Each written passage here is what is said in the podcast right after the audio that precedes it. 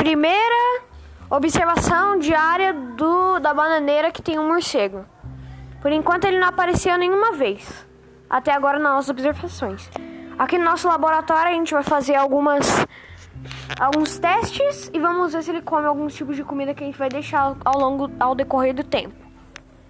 Nossos cientistas são Alexandre E Pedro. Alexandre e Pedro. E Arthur. Que só sabe ficar falando de FIFA só. É.